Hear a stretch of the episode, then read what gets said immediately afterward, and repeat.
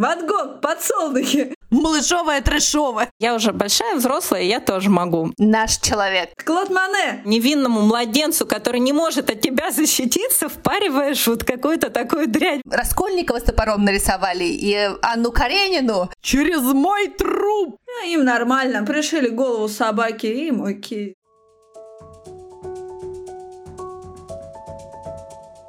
Здравствуйте! Это подкаст «Мам, почитай». Самый детский из всех литературных и самый литературный из всех детских подкастов. Здесь будет много книг, предвзятых мнений и споров о том, что и как читать с детьми. А спорить и делиться мнениями с вами будем я, Катерина Нигматульна. Я, Катя Владимирова. И я, Екатерина Фурцева. У меня двое детей, Никита, ему 12, и София, ей 10. Моему сыну Дане 6 лет. А у меня трое детей. Жене 13, Василию 7, а Тоне почти 2 года. В нашем подкасте мы пытаемся найти книги, которые должен прочитать каждый ребенок. Все наши рекомендации и много всего интересного вы найдете в нашем инстаграм подкаст «Мам, почитай». Нам очень важна ваша поддержка, и мы радуемся вашим чаевым. Все очень просто. Переходите по ссылке в описании и оставляйте нам столько, сколько считаете нужным. Мы поднимем вашу честь чашку чая или бокал просека и накупим себе новых детских книг. А сегодня у нас в подкасте чудесный гость – Наталья Яскина, художник-график и иллюстратор. Наташа закончила Московский государственный университет печати, факультет графических искусств. А еще Наташа лауреат международного конкурса книжной иллюстрации «Образ книги». В 2020 году за иллюстрации книги Евгений Онегин, графический путеводитель. В 2019 за книгу «Математика. История идей и открытий». В 2016 за иллюстрации книги «Скажи мне здравствуй». Среди проиллюстрированных ею книг романа Тристани и Изольде «Маленький домик в больших лесах» и «Домик в прерии», сборник стихов Артура Геворгизова, а также ряд нон-фикшн проектов для детей. А еще Наташа – мама троих сыновей. Наташа, привет! Привет! Мы очень рады тебя сегодня видеть. И сразу тебе задаем первый вопрос. Расскажи, как вообще складывался твой путь в мир иллюстрации? Как ты попала вообще сюда? Мой путь складывался, наверное, не сразу, не с рождения, не с детства. Собиралась быть иллюстратором, хотя сколько себя помню, рисовала. Но когда я была маленькая, я хотела стать ученым, как мой папа. Я хотела стать биологом. Потом в школе я увлеклась литературой, я собиралась поступать на филфак и тоже никак не думала о том, чтобы связывать себя с рисованием профессионально. Но э, в старшей школе, когда я поняла, что филолог и литератор из меня явно не лучше, я подумала, а почему бы мне не поступить на, учиться на художника? Я пошла в полиграф. И это мне было ближе всего, потому что э, это связано с графикой, это связано с книгой. Но я и поступала тоже не четко себе представляла, что я хочу делать, но пока училась, э, я точно поняла, что иллюстрация — это мое, мне бы хотелось этому учиться, этим заниматься, и с тех пор я стала иллюстратором. Слушай, а как ты попала вот в детскую именно иллюстрацию? Скажем так, детская иллюстрация — это все таки основное, если мы говорим о книжной иллюстрации, то есть это самый такой большой сектор. У нас сейчас в основном иллюстраторы либо работают какой-то, если взрослой иллюстрации, то это в основном, мне кажется, журнальные какие-то вещи в рекламе и много где еще. Если хочется работать в книге, мне хотелось именно в книге, то детская иллюстрация — это именно основной сектор вообще применения профессии. Наташа, что ты сама любила в детстве? Вот из каких книг ты сделала? Какие книги вот навсегда в твоем сердце? И главное, какие иллюстрации сделали твое детство? Что ты вот их увидела и вот всю жизнь просто несешь их внутри себя. Есть такие? Знаешь, очень интересная история по поводу книг. Да, я могу рассказать о книжке, которые действительно на меня в детстве производили огромное впечатление. Но что касается иллюстраций, сейчас мне явно нравится совсем другое, чем то, что мне нравилось в детстве и производило на меня впечатление. Я уже, как рассказала, в детстве я собиралась становиться не художником, а ученым, поэтому я была просто помешана на а, любых книгах натуралистов, книгах о природе, и в детстве я вот это все читала залпом. Ты имеешь в виду энциклопедического толка или Джеральда Даррелла? Да, и энциклопедического толка в том числе. То есть мне кажется, что вот тот возраст, когда я училась читать, я училась читать по определителю видов птиц и вот чему-нибудь такому. Но и художественная литература тоже. Здравствуй, Брэм. Здравствуй, да? Брэм, я да, поняла. Да, да. Еще был такой Акимушкин, если помнишь. Да-да-да. Да, да, он. Великий Акимушкин, ура! Да, я снова слышу это имя, да. Я была фанатом. Это Джеймс Хэриот. Я прочитала, помню, все его Боже, ты знаешь, что британцы сняли по нему сериал, и он прекрасен. Боже мой, нет, не знаю. Смотри, беги после подкаста, целый сезон уже. Я смотрела и рыдала. Да, я была фанаткой Джеймса Хэрриота, прочитала все книжки, которые он написал, потом прочитала, по-моему, все, что написал Джек Лондон. Помню, э, была у меня такая любимая, прелюбимая книжка Фарли Моуэт «Не кричи, волки». Ее недавно «Белая ворона», кажется, переиздали. Записки натуралиста, который в Арктике там наблюдал за волками и жил в стае волков.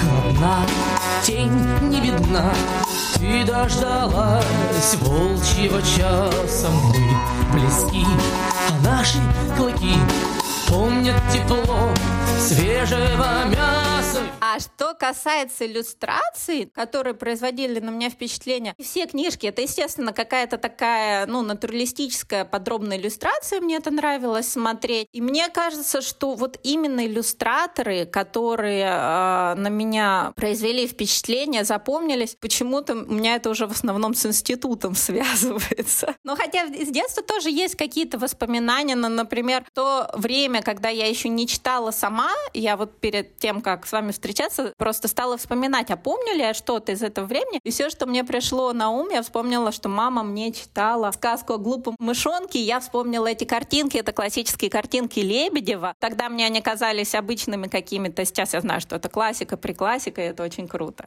Класс. Слушай, ну вот ты уже упомянула про иллюстраторов, которые появились в твоей жизни позже и стали такими путеводными звездами в твоей карьере. Вот расскажи, кто стал для тебя тем героем, на кого ты равнялась и думала, вот однажды я встречу его, и как скажу ему что-нибудь на выставке, а он скажет, а знаете, Наташа, я тоже знаю ваши иллюстрации.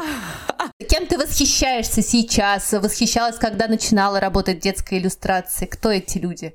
О, я с удовольствием, да, расскажу про этих людей, но здесь такая история, что для меня эти люди меняются, наверное, периодичностью в год. Практически, наверное, никого нету, что вот мне так человек нравился там, когда я училась, а когда же, боже мой, это было уже там больше 10 лет назад. И сейчас вот он для меня значит то же самое. Почему-то нет. Да, я понимаю, что это тоже хороший художник по-прежнему. Наверное, это я сама как художник меняюсь, и на каждый момент моего развития развития. Мне э, интересны те люди, которые делают что-то созвучное мне. Поэтому сейчас, наверное, даже проще всего рассказать, что мне нравится сейчас. Потому что если начинать вспоминать, то это просто вот на, на каждый год кого-то рассказывать. Я вообще очень люблю следить за тем, что делают ребята, мои ровесники и даже младше, то есть не какие-то метры при метре, а мне очень интересно просто то поле, в котором я варюсь и членом которого я являюсь. И для меня на данный момент основной источник черпания вообще всей информации — это Инстаграм,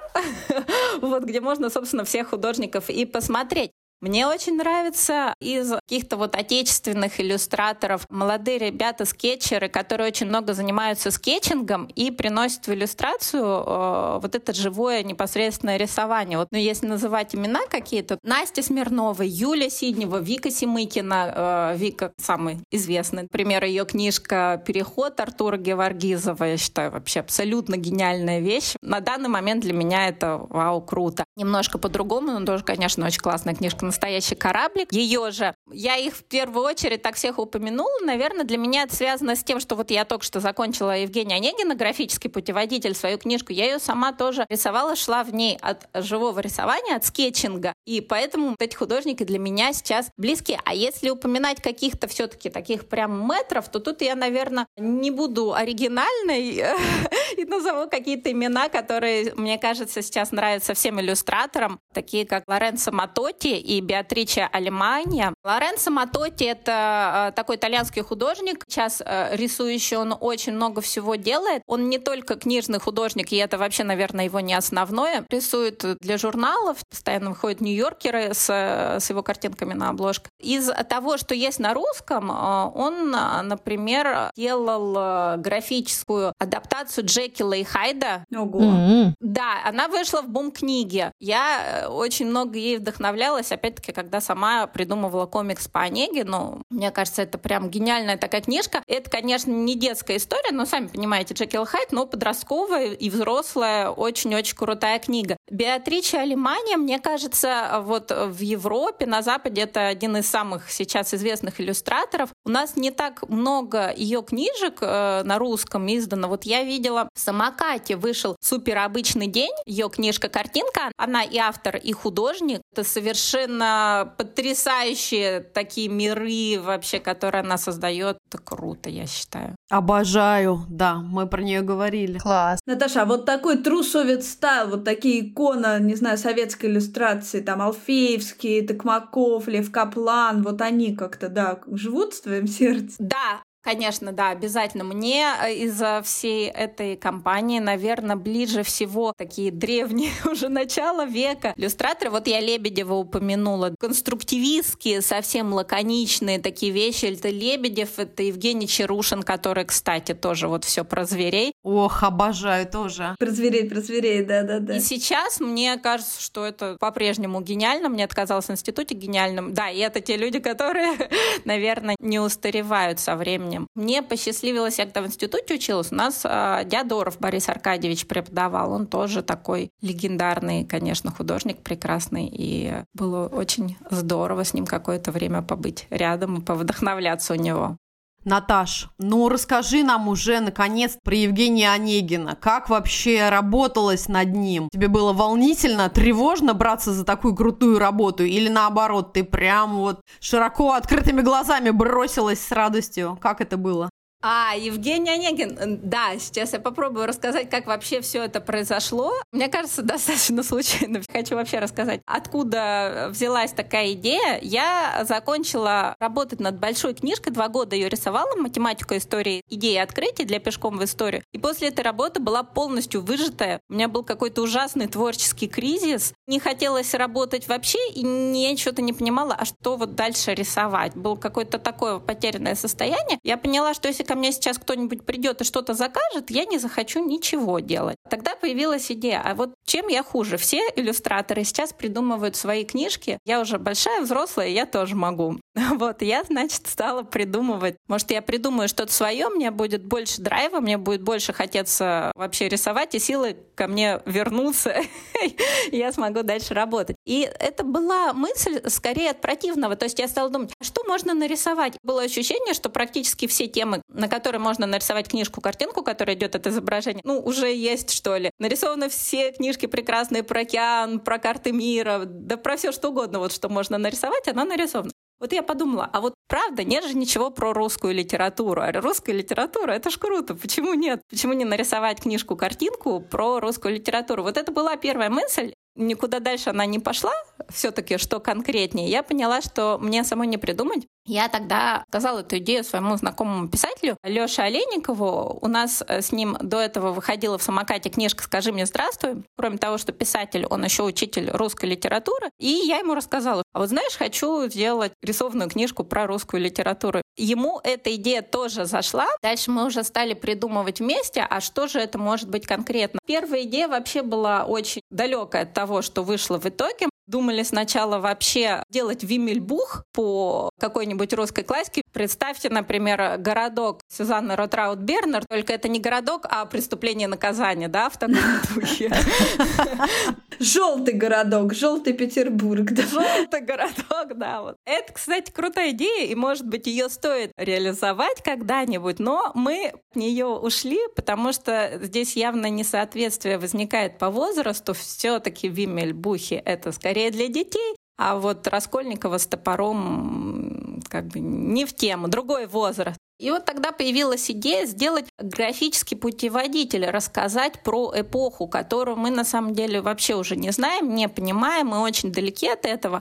Сознании наших детей, мне кажется, она уже просто, да, слилась с динозаврами буквально там где-то рядом, да. Да, точно. Это именно когда были динозавры и был Онегин. Не очень четко понятно, как они там все разделяются, поэтому возникла идея сделать графический путеводитель, и мы еще долго не могли определиться с произведением, то есть мы шли от русской литературы, от того, как ее подавать. Я подумала, ну, если вот мы берем и делаем первую книжку по русской литературе, ну, пусть это будет Онегин, вот так, жах сразу, и не подходить откуда-то издалека, а сразу и в лоб. И мы начали, да, рисовать Евгения Онегина. Где-то год мы работали над ним как над графическим путеводителем, и все как-то получалось, складывалось, но было понятно, что хорошо, но что-то не то, в книжку это все не складывалось. То есть у нас была куча этих разворотов. Про ресторан, как кушал э, Онегин, про балерин, как он там к ним ходил, про все-все-все, но это был такой набор отдельных разворотов, и книжку они не складывались. Мы поняли, что нам надо это как-то завязывать с пушкинским текстом. И вот это был сложный момент, потому что если даешь текст пушкинский целиком, то наш комментарий, по моим ощущениям, будет мешать читать. Потому что когда читаешь Онегина, реально, ну, наверное, не очень хочется постоянно, чтобы тебя перебивали этими картинками и на что-то отвлекаться. Если не давать текст Пушкина, то получается, что непонятно к чему это все, потому что большинство читателей предположительно забыли не читали, или что-нибудь еще, как бы не очень все детально помнят.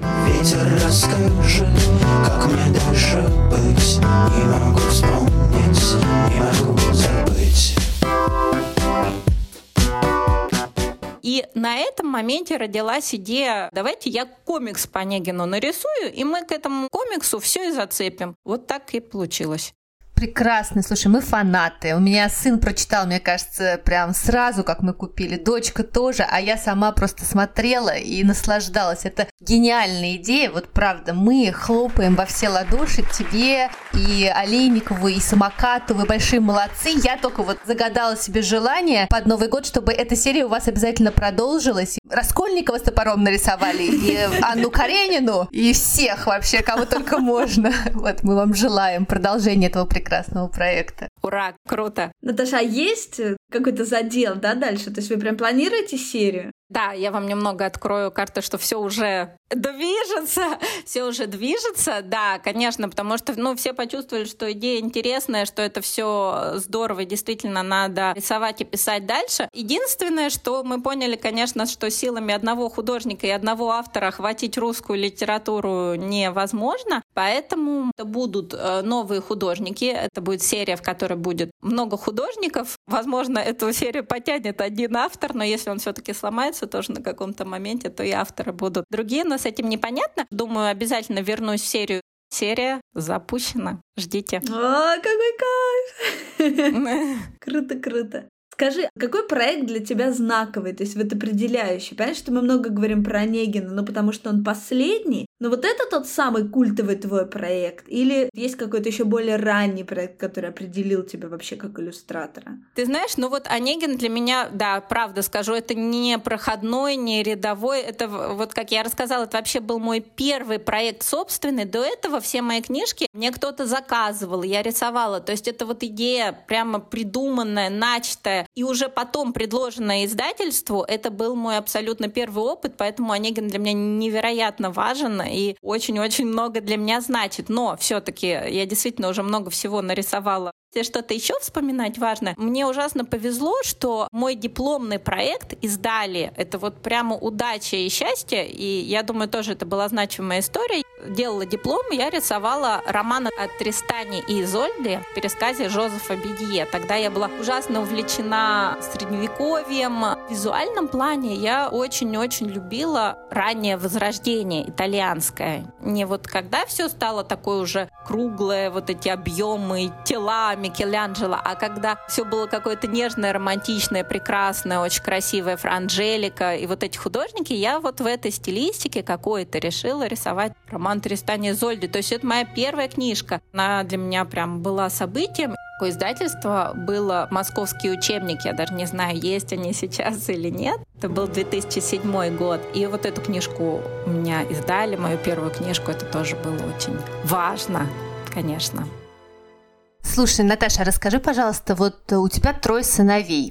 Они что читают? Какие книжки у них любимые? Вот сколько вообще им лет? И что ты им читаешь? Читаешь ли ты им вслух? Сами они у тебя читают? Как ты борешься с гаджетами? Вот как твое материнство с книгами э, соответствует? Соответствует твоей околокнижной профессии сейчас, да, не досказал нам Нигматульна.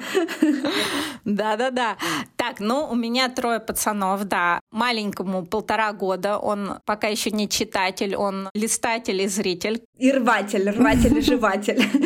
Нет, нет, ты представляешь, это мой первый ребенок, не жеватель и не рватель книг. Это вот я тоже считаю, может, и не моим достижением, но тем не менее так получилось. Это, это круто и необычно, потому что старшие, да, относились, конечно, к этому Легкомысленно. Да, да, да. Среднему Пете 6 лет и старшему Васе 8 лет. Самостоятельный читатель у меня один, это Вася. Петя читать умеет, но книжки сам пока не читает, он в основном слушает. Если рассказывать про читателя Васю, он фанат Гарри Поттера. Наш человек. Он в 7 лет прочитал все книжки Гарри Поттера, чем совершенно нас всех потряс, потому что человек практически научился читать, почитал там чуть-чуть чего-то. Почитал Сутеева и взялся за Гарри Поттера. Вот приблизительно так и было. Это была какая-то очень странная история. Как это произошло? Как к нему даже Гарри Поттер попал? Я сейчас не помню. По-моему, мы просто ему сказали, Вась, хочешь посмотрим кино классное там про волшебник? Показали первую серию Гарри Поттера, и он просто попросил, купить мне книжку, я теперь прочитаю. Типа раз, два, три, четыре, пять, шесть, семь, и вот как бы он за год-полтора поднял всего Гарри Поттера. Наташа, он на русском или на английском читает? Вы же живете в Америке? Мы мотающиеся туда-сюда люди, не определившиеся с жизнью. Поэтому он начал читать на русском, он прочитал, наверное, половину томов на русском, а половину он прочитал уже последние на английском. То есть он может и так, и так, но вот как бы последний он решил, что я буду читать в оригинале, потому что он уже мог. Из того, что читаем мы детям сами, в чем чувствую свое родительское достижение, наконец-то дети доросли до того, что мы им прочитали «Вафельное сердце». Я помню, когда я его читала, я думала, вот как круто, когда вот ты ребенок, и у тебя есть вот такие книжки. То есть у меня, я не помню, чтобы вот что-то такое подростковое вообще было значимое в моем подростковом возрасте. Мне этого, видимо, очень не хватало. Вообще детям что-то вот подсунуть для меня лично очень сложно. Они как-то сами выбирают то, что они хотят. Поэтому я давно забил. Мои вкусы — это мои вкусы, а их вкусы — это их вкусы. То есть не, не важно то, что я считаю это очень круто, то это будут они читать. Мне было ужасно приятно, что вот, например, в «Вафельном сердце» мы с ними сошлись, они тоже сказали, мам, класс. Закончили до конца, дочитали? Они говорят, давайте сначала. У тебя есть вафельница? Важный вопрос. Важный вопрос, подожди. Вафельницу имеешь в хозяйстве? Вафельницу? Нет, жизнь с переездами. Фурцева нас всех корит, что мы все завели вафельницу. Я уже сказала, 8 марта на носу вафельница. У меня строго Нигматулина проследила за тем, чтобы как только мы переехали в Америку, тут же первая Amazon доставка это была заказанная Нигматулина из Москвы вафельница. Поэтому да, мы вообще никуда без вафель. Наташ, я знаю, что еще хотела спросить тебя. Есть ли у тебя вот такая, знаешь, профдеформация? Подходишь ли ты к выбору книг как настоящий иллюстратор, художник, а не просто как мама? Важно ли для тебя, чтобы вот в книге было действительно все прекрасно, и если дети вдруг хватают какой-то трэш-пати мегахаус, как они любят, то ты сразу говоришь, что Через мой труп! Нет! Или нет такая, ты а, класс, давай почитаем вместе. Слушай, у меня абсолютная, абсолютно тотальная профдеформация. Какие-то вещи, которые я считаю плохими, ужасными, я просто не переношу настолько, что я готова биться, сражаться. Летят из окна книги. Тут такая история, э, вещи, которые мне прям вообще вызывают ужас и какую-то физиологическую реакцию, они в основном э, относятся к книжкам малышовым. Мне кажется, есть такое, когда ребенок еще сам не ходит в магазин, не ходит в библиотеку и не может себе взять самый трэш. А что, что это, Наташа? Не Тамина, скажи, это книги с глазами? Что, да, что ты ненавидишь, скажи? Слушайте, ну неужели? Ну, конечно же, это же вот эти... У нас в институте был термин, это называлось розовые сопли. Это когда вот эти зайчики, котятки с щеками нарумяненными, с глазами. Ну, конечно, вот это малышовое, трэшовое. Малышовое, трэшовое. В каждом маленьком ребенке и в мальчишке, и в девчонке по 200 грамм взрывчатки или даже полкило. Должен он бежать и прыгать, все хватать ногами, дрыгать, а иначе он взорвется, трах-бабах, и нет его. Да, которые, в общем, могут купить только родители или бабушки. Э, Дети в этом возрасте еще не выбирают. Моя непримиримость заключалась только в том, чтобы не допустить в семью каких-то книжек, которые может кто-то подарить, не дай бог. На входе в квартиру стоял сразу такой, наверное, Сканер такой. да, считывал. Какая книга? Покажите мне. Поэтому нам повезло, у нас вот как бы дома ничего такого вот этого страшного трэша нету. А что касается того возраста, когда они уже сами начинают смотреть, выбирать, и вот у у нас с пацанами это действительно важный момент, потому что они очень-очень осторожно относятся, когда что-то такое мама или папа, э, вот мы им говорим, ой, смотри, какая книга, я вот прям сразу ощущаю такое какое-то недоверие, поэтому вот как попробовала, так с этим делом и завязала. Все, что я хочу, чтобы дети почитали, в крайнем случае я могу незаметно оставить где-нибудь на стуле на видном месте, и не дай бог про это ничего не сказать, а тогда оно может привлечет внимание. Мы там ходим в библиотеку, да, или в школе, они уже сами берут. Вот здесь я как раз очень спокойно отношусь, я ни за что, если мне самой это не очень, я не буду говорить, что ты там, допустим, из школы принес, потому что когда они читают сами, мне кажется, дико важно, чтобы они выбирали сами и читали то, что им интересно. Да и тут уже и трэша как бы как такового, я считаю, быть не может. Трэш — это когда ты маленькому невинному младенцу, который не может от тебя защититься, впариваешь вот какую-то такую дрянь. Вот Подложил Да. бегающие глаза кролика. Это страшно. А когда человек ходит сам, читает сам, и он берет, ему это почему-то интересно, я считаю, что на здоровье все, что нравится, все, что интересно читать, отлично. Они из своей американской школы притащили по-английски, например, Captain Underpants. Это серия комиксов. Ты прям читаешь мои мысли. Вот объясни мне, что это. Мне подогнали соседи, нам Жене подарили целую стопку, и я увидела эти иллюстрации, увидела этого капитан уже Подгузник, увидели. ну это как бы я так перевела для себя, и подумала, Джизус, что делать? Капитан Трусы! А, вот.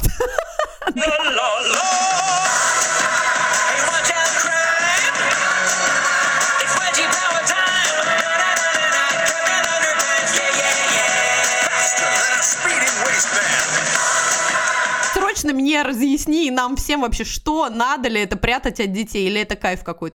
А зачем вникать? Я не вникла. Что это? Я не могу.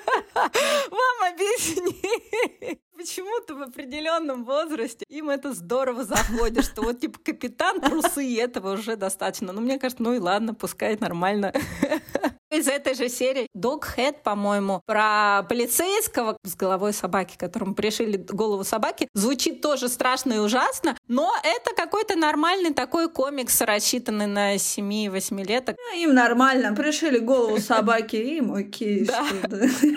Я не вникаю. Наташ, а обсуждаешь ты с детьми, кроме текста, ну, в книжках, все таки еще и картинки? Ну, или если не в книжках, то вообще вот какую-то визуальную составляющую жизни. Не знаю, ходишь ли ты с ними на выставки, как-то разговариваете ли вы вообще про картинки?